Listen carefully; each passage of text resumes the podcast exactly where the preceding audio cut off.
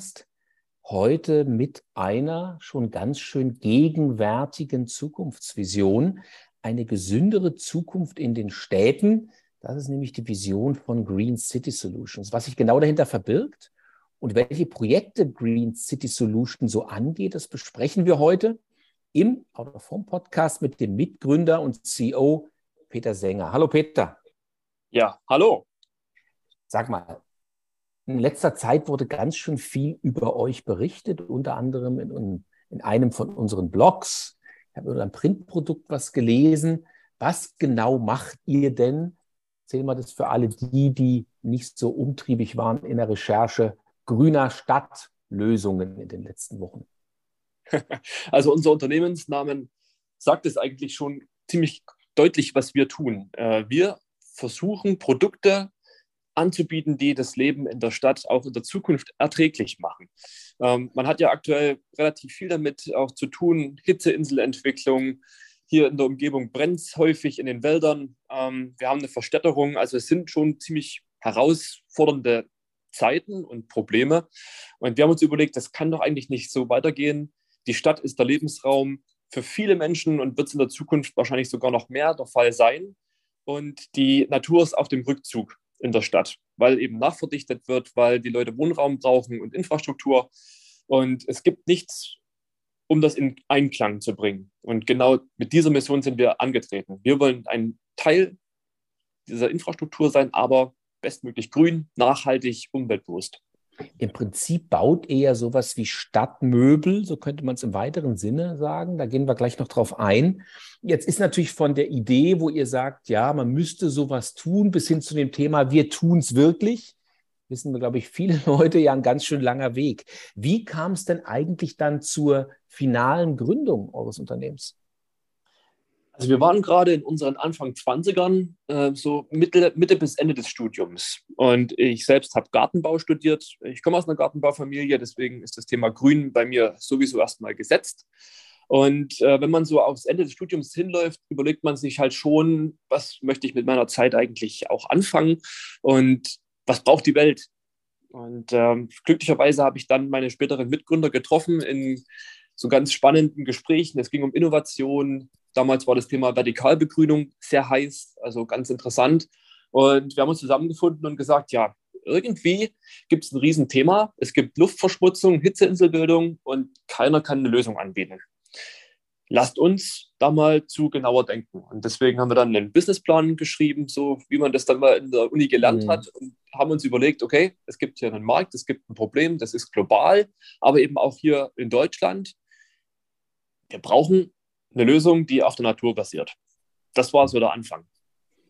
Und du hast gerade eben gesagt, das Problem ist global. Es gab mal eine Riesendiskussion um den Feinstaub, insbesondere in Asien, aber auch in Deutschland gab es so Zeiten, in denen irgendwie die Feinstaubbelastung in so Städten wie Stuttgart oder anderen permanent kommuniziert wurde. Jeder dritte Radiosender hat irgendwas erzählt über Feinstaubbelastung in der und der Stadt ist so und so hoch. Darüber ist es so ein bisschen stiller geworden. Das Problem ist natürlich nach wie vor da. Wie stark ist es denn aus deiner Sicht in Europa und hierzulande in Deutschland noch?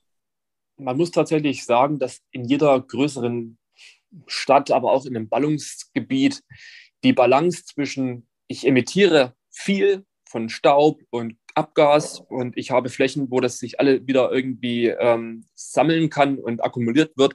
Diese Balance findet man immer seltener. Und dementsprechend haben auch kleinere Städte auch hierzulande Probleme. Und wenn es manchmal nur ganz lokale Probleme sind. Aber Feinstaubbelastung ist nicht nur ganz weit weg oder in Entwicklungsländern ein Thema, mhm. sondern ist tatsächlich auch hier vor unserer Haustür. Und das äh, mediale Echo ist wirklich auch ganz interessant anzusehen oder anzuhören, wie ihr es gesagt habt, weil es oft überlagert wird von dem nächst schlimmeren Problem oder vielleicht auch manchmal ja einfach ja, Trendthemen, wenn man so, so mhm. sagen muss.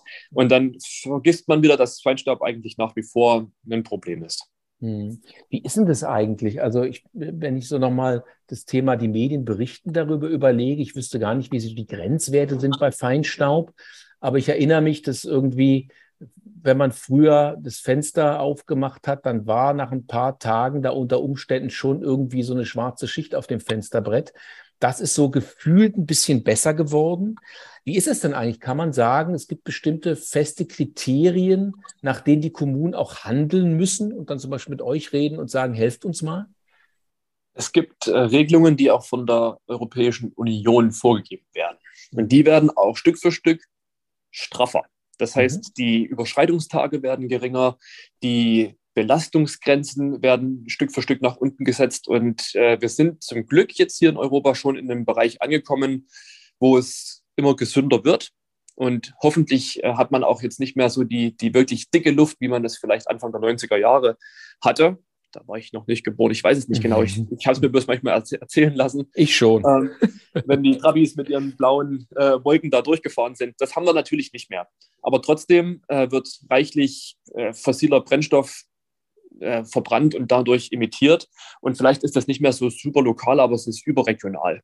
Mhm. Und dementsprechend muss man sagen, dass das ganze Problem ähm, vielleicht sichtbar ein bisschen zurückgegangen ist. Es hat aber auch häufig die Konsequenz, dass die Partikel einfach noch viel feiner geworden sind, viel kleiner, mhm. weil zum Beispiel in einem Katalysator eben Partikel noch verkleinert werden, weil sie nachverbrannt werden. Und das führt wiederum dazu, dass diese Partikel tiefer eingeatmet werden können und damit noch viel schlimmere gesundheitliche Risiken mit sich bringen. Also es ist wieder eine, eine rege Diskussion und eine sehr lebhafte Unterredung, ob das jetzt besser oder schlechter geworden ist. Ich würde fast sagen, der Mix an unterschiedlichen schädlichen Schadstoffen, die in mhm. unsere mhm. Umwelt gelangen, der ist vielleicht sogar noch komplexer geworden und damit eben auch riskanter für uns und äh, der Gesundheit von Mensch und Natur. Mhm. Du hast einen schönen Satz vorhin gesagt oder einen schönen Slogan, die Natur zurück in die Stadt zu bringen. Wenn du jetzt mal so ganz grob die Produkte oder kannst auch feiner die Produkte beschreiben, die ihr so auf dem Markt habt oder den Markt bringt, das sind ja im weiteren Sinne, sind es ja tatsächlich begrünte Stadtmöbel, würde ich so sagen, oder? Richtig. Wir haben uns überlegt, die, die Produkte, die wir in die Stadt bringen, die sollen multifunktionell sein. Das soll eben nicht nur ein Kühlturm sein oder eine Feinstaubfilteranlage, sondern es soll auch eine Sitzgruppe sein. Es soll natürlich Begrünung bieten. Es soll vielleicht einen Wi-Fi-Hotspot noch mit anbieten können. In der Zukunft eine E-Ladesäule sein. Das heißt, letztendlich bringen wir ein Stück neue Infrastruktur mit.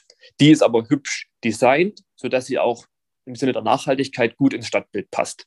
Also mit unserem ersten Produkt, dem City Tree, kann man sich so vorstellen, ist ein, ähm, ein hölzerner Turm, der etwa drei Meter hoch ist und dort sitzen acht von unseren Moosmatten drin. Das sind so roundabout vier Quadratmeter Grünfläche, die aktiv durchlüftet und bewässert wird. Mhm. Und äh, umringt von, von Grün- und Sitzmöglichkeiten, äh, sodass man Plätze und Wartebereiche gut aufwerten kann. Und mhm. von dort aus ging es dann weiter zum City Breeze, vielleicht auch der Aufhänger für unser heutiges Meeting, mhm, genau. der sinnvoll zwei Verknüpfungen macht, nämlich ähm, digitale Außenwerbung, digitale Werbestelen an sich, die trifft man ja auch immer häufiger in der Stadt. Die haben bloß einen erheblichen Nachteil, die heizen die Umgebung auf. Also gerade im Sommer kann man das spüren, weil der Display gekühlt werden muss, ähm, ist das wie ein, ein Föhn. Ähm, und das an sich äh, in sich so schon aufheizenden Städten. Und das war unser Ansatzpunkt zu sagen, dann lasst uns doch wenigstens, wenn es diese Digitalstelen schon braucht, und die werden zukünftig eine Rolle spielen, dann wenigstens thermoneutral und grün, so gut wie es geht. Also auf einer Seite Display, auf einer Seite Moos. Mhm. Und das Moos schafft es tatsächlich, den, den Wärmeimpact komplett zu kompensieren und sogar sogar überzukompensieren. Das ist spannend. Das ist auch der Grund, warum ihr so viel mit Moos arbeitet. Ich habe irgendwie mal gelesen, es gibt Moos, es gibt Sedum, es gibt noch andere Varianten, je nachdem, was man sozusagen mit der Begrünung dann jeweils erreichen möchte. Ihr seid sozusagen Moos und das Thema Moos, abgesehen von dem Luftfilter, hat offensichtlich auch eine kühlende Funktion, oder? Das war uns anfangs gar nicht so bewusst. Das Moos haben wir ausgewählt, weil es sich als Feinstaubfilter perfekt eignet. Und das ist nichts, was wir erfunden haben, sondern das hat zum Glück die Natur für uns schon gemacht. Moose sind die ersten Landpflanzen auf unserem Planeten. Das äh, wissen, glaube ich, viele auch nicht. Also es ist über 500 Millionen Jahre alt und hat sich perfekt darauf angepasst, alles, was es braucht zum Leben, aus der Luft zu holen, über die komplette Oberfläche. Also an sich ist es ein perfekter, natürlicher Filter. Und diese Eigenschaften, die nehmen wir, wir verstärken sie, verbessern sie mit der Hilfe von technischen äh, Einrichtungen und machen es für die Stadt verfügbar. Das ist letztendlich das Prinzip dahinter. Und bei den Testungen, wie viel Feinstaub wirklich dort gefiltert werden kann und wie viel besser die Luft wird, ist uns aufgefallen, dass die Moose eben auch ein hohes Kühlpotenzial mitbringen. Die sind wie Schwämme. Die können mhm. ein Vielfaches ihres eigenen Gewichts an Wasser speichern. Und das ist auch gerade bei Starkregenereignissen eine ganz praktische Sache. Das heißt, man kann Wasser zurückhalten und zwischenpuffern. Und sobald es wieder warm wird, können die Moose extrem viel transpirieren und damit eine Kühle erzeugen, die mit einer Klimaanlage mithalten kann. Mhm. Jetzt gibt es euch schon seit 2014 und wenn man auf eure Website guckt, sieht man, ihr habt eine ganze Menge sehr illustrer Partner inzwischen ans Boot geholt, unter anderem das Wissenschaftsministerium. Und wenn man weiter guckt, sieht man auch, dass eure Produkte in schon relativ vielen Städten in Deutschland im Einsatz sind. Kannst du mal ganz kurz umreißen, wie sich das entwickelt hat und wenn du so sagst, aus deiner Sicht, wo ihr steht, wie die Perspektive aussieht? Ja, also wir haben natürlich, als wir angefangen haben mit Green City Solutions, uns das alles viel schneller vorgestellt. Mhm. Ich glaube, das ist eine typische Sache. Und dann festgestellt, ja, das dauert doch alles etwas länger. Wir wollten unbedingt mit den deutschen Kommunen zusammenarbeiten, weil wir der Meinung waren, dass natürlich die ein besonderes Interesse haben müssten, ihre Bürger mhm. zu schützen. Äh, sind dann auch mit der deutschen Bürokratie in Berührung gekommen und haben festgestellt, ja, so schnell geht das nun auch wieder nicht. Also haben wir uns überlegt, naja, wer könnte noch Interesse haben? Mhm. Es gibt bestimmt auch Unternehmen, die in Richtung Nachhaltigkeit aufbrechen, die in, im Sinne von äh, einer nachhaltigen Entwicklung ein Vorreiter sein wollen. Nun war das 2014 noch nicht so weit verbreitet. Da hat man schon von Nachhaltigkeit gesprochen, aber es war eher so ein, so ein Side-Effekt. Nice to have vielleicht. Mittlerweile hat sich das ja zum Glück gedreht. Also es gibt viele Organisationen, Unternehmen, der ganze Bausektor, die jetzt viel mehr auf das ganze Thema Klimaschutz, Umweltschutz aus sind. Mhm. Äh, vieles wird ja mittlerweile auch verpflichtend, was uns natürlich auch hilft. Aber eben auch die deutschen Städte sind mit äh, unterschiedlichen Themen konfrontiert. Wir haben nach Corona das Thema der aussterbenden Innenstadt. Also es muss auch wiederbelebt werden. Da sind auch viele andere Aspekte drin, die unsere Produkte dort äh, gut mit erfüllen können. Und mhm so verstehen wir uns natürlich immer als Pioniere, die immer wieder gucken, wo passen die Produkte gut hin, mhm. wer hat den größten Nutzen davon. Also wir wollen ja auch niemandem irgendwas andrehen, wenn ich es jetzt mal so platt sagen darf, der damit nichts anfangen kann. Also uns ist schon wichtig, dass der Anwendungsfall auch stimmt und wir dort äh, sinnvoll unsere Produkte einsetzen, wo man sie am besten einsetzen kann. Das Spannende ist ja, dass du vorhin gesagt hast, am Anfang wollte das in Kommunen verkaufen, habt ihr entdeckt, dass die Bürokratie irgendwie existiert, dass es nicht so schnell geht. Und dann habt ihr Unternehmen gefunden, mit denen ihr zusammenarbeitet. Würdest du sagen, eure Zukunft liegt eher im Kommunenknacken oder eher in dem Thema, lass uns zum Beispiel überlegen, wie wir intelligente Werbeträger erstellen können oder umweltfreundliche Werbeträger erstellen können, die dann die Anbieter, die Außenwerbung machen, in den öffentlichen Raum bringen zum Beispiel? Wahrscheinlich ist es genau die Verknüpfung von beiden. Mhm. Wenn man sich überlegt, was gut funktionieren könnte, dann sind das sogenannte Public-Private Partnerships. Mhm. Das heißt, also die Öffentlichkeit hat ja häufig die Fläche, vielleicht nicht das Geld. Und jemand anderes hat das Geld und ein Interesse, aber keine Fläche. Und wenn wir es schaffen, diese Player zusammenzubringen und in guten Konzepten dafür alle das Beste rauszuholen, also dieses typische Win-Win schaffen, mhm dann hat man einiges hingekriegt. Und wir konnten das schon beweisen, dass das auch möglich ist. Äh, viele Unternehmen, viele Städte, die kooperieren ohnehin schon miteinander. Und wenn die an einem Tisch sitzen und sagen, wir haben das Thema Smart City, wir haben Digitalisierung, wir haben natürlich Klima- und Umweltschutz und wir brauchen Lösungen, die all das irgendwie auffangen und sich in diese Zukunftsentwicklung mit reinbringen, dann hat man dort einen guten Aufschlag, weil dann unsere Produkte auch ein Lösungsangebot für all diese Gruppen sind. Mhm. Also in unserer Welt, wenn es ideal läuft, dann hat man da mit einer Klappe viele Fliegen geschlagen, nämlich äh, man hat in der Außenwerbung geholfen, sie nachhaltiger zu gestalten und eben nicht nur digital stehlen, sondern auch gleich Klimaanlagen mit mhm. aufgebaut. Und man hat bei dieser Thematik den Kommunen das finanzielle Invest gespart. Also mhm. das, das ist durchaus eine Möglichkeit, die wir auch langfristig sehen. Mhm. Wie siehst du generell auch das Thema draußen drinnen. Was ich gelesen habe und was ich unheimlich interessant fand, war, dass ihr vor kurzem viel digitales Stehlen in Leipzig aufgebaut habt. Und zwar innerhalb einer City Mall. Ist das aus deiner Sicht auch so ein Zukunftsmodell, dass man sagt, naja, ähm, gute, reine Luft in Anführungszeichen muss ja sowohl draußen als auch drinnen existieren? Das ist auf jeden Fall ein Thema. Und wir sind äh, im Innenraum jetzt in diesem Jahr zum ersten Mal wirklich mhm. tätig, haben uns darauf lange vorbereitet, weil die Anforderungen eben noch mal ein bisschen anders sind als draußen. Und wenn man es auftrennt, kann man sagen, solange man draußen was macht, dann ist das für das Stadtklima gut, dann hat es eher den, den globalen Impact. Mhm. Wenn ich nach drinnen gehe, dann habe ich viel individualisierter diese Leistung. Dann geht es um Gesundheit und ähm, ja, Aufenthaltsqualitätsförderung. Da geht es um Kühlung und Entlastung von konventionellen Anlagen zum Beispiel. Also man kann das schon relativ gut kategorisieren. Mhm. Nur hat man ähm, draußen häufig die Herausforderung, dass ja, man hat viel Wind, man hat Witterungseinflüsse, die auch schnell so einen Effekt weit wegtragen, verdünnen und dann ähm, nicht mehr so erlebbar macht. Mhm. Das, ist, das ist indoor anders. Also gerade in dem Shopping Center, wo wir jetzt aufgestellt haben, da ist es erlebbar, spürbar, dass es kühler ist, wenn man sich den Produkten nähert. Äh, man hat auch diese Luftreinigung gerade im Food Court immer ganz mhm. interessant, weil man dort natürlich auch ja, man kocht, man hat verschiedene mhm. Düfte und Gerüche und es ist auch ganz sinnvoll, dort immer für frische Luft zu sorgen. Also es ist ein anderer Anwendungsbereich, aber es ist mindestens genauso hilfreich. Das ist spannend. Also man sagt, eigentlich funktioniert es draußen und es funktioniert auch drinnen. Du hast gesagt, es war jetzt sozusagen euer erster Versuch oder euer erster Schritt nach drin. Ist es, ist es für dich ein Modell der Zukunft? Unbedingt. Also vor allen Dingen, wenn man feststellt, wie die Leute damit interagieren und wie sie es finden und welche Resonanz wir dort ähm, auch erspüren, dann, dann macht uns das sehr viel Freude auf mehr. Und das kann man dann letztendlich auch ausdehnen von der Shopping Mall hin zu Arbeitsplätzen, also Industrieanlagen, große Fertigungshallen, dort, wo sich Menschen freiwillig, aber auch, naja, verpflichtend mhm. manchmal den ganzen Tag aufhalten. Man weiß, dass oft die Staubbelastung indoor höher ist als draußen, weil man einfach einen geschlosseneren Luftraum hat. Das heißt, auch da ist es extrem wichtig, sich um Arbeitsschutz und Gesundheitsschutz Gedanken zu machen. Und wenn wir dort noch eine Rolle spielen können, ist es für uns die perfekte Ergänzung das ist dann nicht saisonal, das heißt, es muss auch im Winter gut funktionieren, mhm. tut es auch.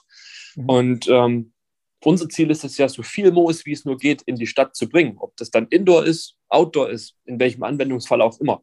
Mhm. Ähm, wir wollen, dass so viel Quadratmeter wie Moos installiert wird. Mhm. Wie ist denn das eigentlich vom Pflegeaufwand her? Ist es sowas, wo man sagt, es ist Plug and Play, ihr baut es einmal rein und da muss man sich gar nicht mehr kümmern? Oder ist es so, dass da permanent gegärtnert wird, was ja nicht negativ sein muss, weil man natürlich die Anlage ja permanent auch dann wie sozusagen up to date oder eben vor allen Dingen grün erhalten muss?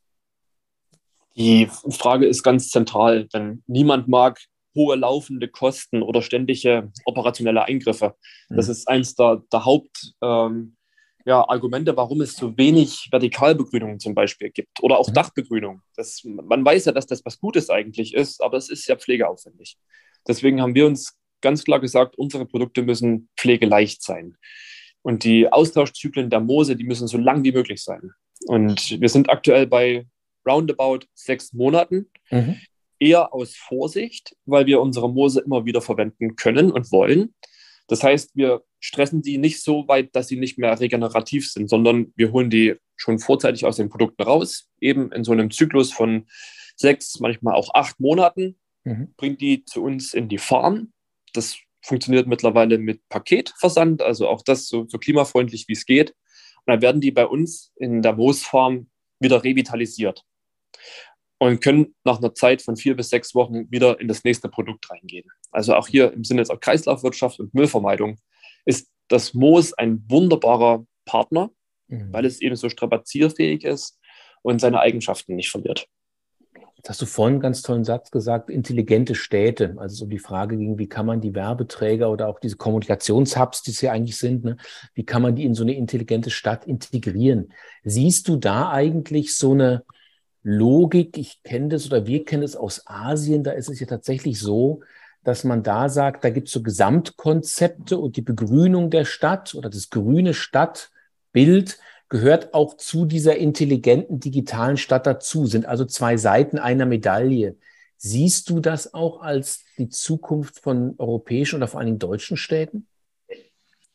Ich bin da absolut dafür. Sprecher dafür und ich freue mich, dass es auch immer mehr Menschen gibt, die das so gesamtheitlich denken. Also eine smarte City, die sollte unbedingt auch grün und lebenswert sein. Und ich glaube, da sind sich auch viele Menschen einig, dass es äh, ja, dass, dass die, die grüne Stadt für etwas Gutes steht.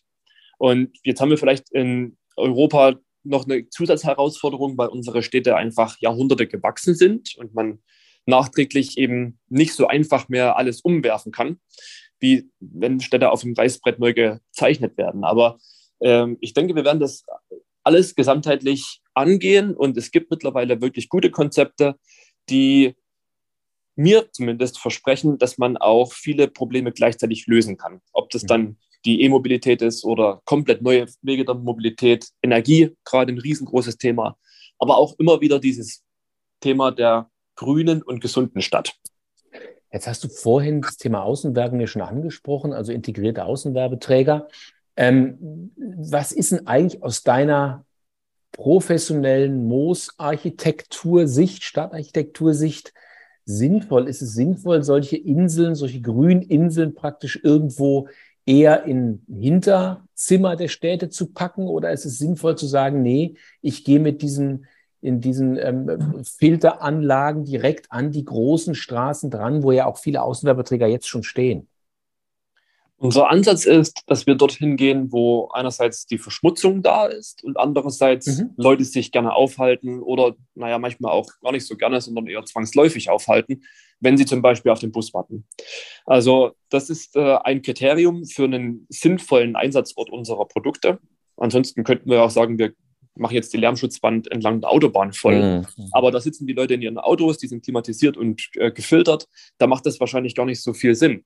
Mhm. Interessant ist es wirklich dort, wo die Leute sich ähm, nicht wirklich aussuchen können, ob sie dort sein wollen oder müssen und können.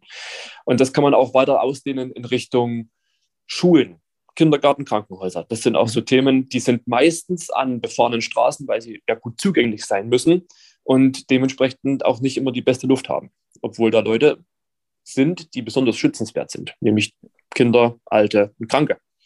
Also insofern ist das schon immer für uns auch so eine Wechselwirkung und eine Frage, ist es denn, ist es gut, dort zu sein, wo es besonders verschmutzt ist? Nur, wenn auch dort besonders viele Leute sind. Und das passt mit der Außenwerbung wiederum ziemlich gut übereinander, weil Außenwerbung ist auch dort, wo die Leute sind.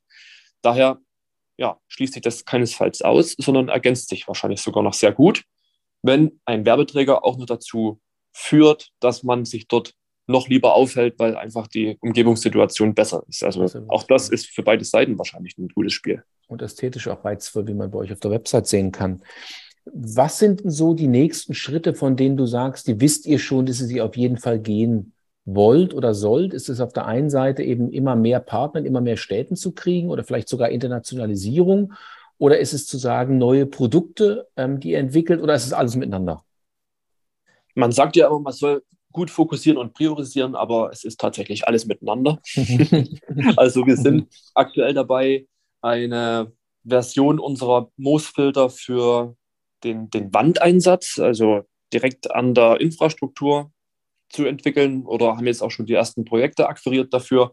Das heißt, Außenfassaden, Fahrgastunterstände, also alles, was man schon hat an Infrastruktur, sollte auch noch nachbegrünt werden können mit mhm. unseren Systemen. Das ist so das, das Next Big Thing. Mhm. Äh, neben unseren Standalone-Produkten, dem City Tree und dem City Breeze, in der, vornehmlich in der Außenwerbung, hat man dann mhm. das dritte Produkt, den Wall Breeze, mhm. der unser Portfolio abrundet. Und damit haben wir hoffentlich für jeden Anwendungsfall auch eine richtige, ordentliche, schöne, passende Lösung. Und über die deutschen Grenzen hinaus sind wir ohnehin schon tätig. Also wir sind an sich in ganz Europa unterwegs, haben in Großbritannien relativ viel zu tun und sehen uns auch jetzt weiterhin in Europa ziemlich gut aufgehoben. Wenn du jetzt zum Abschluss nochmal an die Außenwerbebranche denkst, die ja offensichtlich eine größere Rolle spielen kann bei euch, eine immer größere Rolle spielen kann. Ich fand es mit den Standorten super interessant. Was würdest du dir denn von den Außenwerbeanbietern wünschen? Wie würdest du am liebsten mit denen zusammenarbeiten? Also ich kann nur aus der Vergangenheit bisher berichten, dass die Außenwerber, also egal wer, da kann man fast eigentlich alle aufzählen, sehr zögerlich sind, wenn es um solche innovativen Themen geht. Und das finde ich an sich sehr schade, weil ich finde, die Außenwerbung hat in den Städten auch einen gewissen Auftrag, die Städte mit zu verschönern und mhm. nicht nur dem ureigenen Geschäft nachzugehen, mit den Werbeträgern Geld zu verdienen. Und ähm, da sieht man schon, die einen begreifen das ein bisschen mehr in ihrer Philosophie, die anderen vielleicht noch ein bisschen weniger. Aber ich denke, das Interesse sollte einfach da sein, die Produktportfolios so zu wählen, dass es die klassischen Werbemittel gibt, aber eben auch eine Handvoll innovative Möglichkeiten und Lösungen, die mal getestet werden sollten. Ähm, hoffentlich auch unsere dabei, die vor allen Dingen einen hohen Grünanteil haben, weil die Außenwerbung auch in Zukunft ja in den Städten ihre Kunden haben möchte und die sollen auch gerne weiterhin in den Städten leben wollen. Also, dann empfehlen wir hiermit allen, die Interesse haben, sich an den Peter zu wenden. Herzlichen Dank, Peter. Danke euch. Das war Peter Sänger, der CEO von Green City Solutions im Out of Home Podcast. Und wer Interesse hat, in der Tat, wende sich gerne über die Website an Peter. Ich glaube, da ist noch eine Menge gemeinsamen Weges, den man zurücklegen kann. Vielen, vielen Dank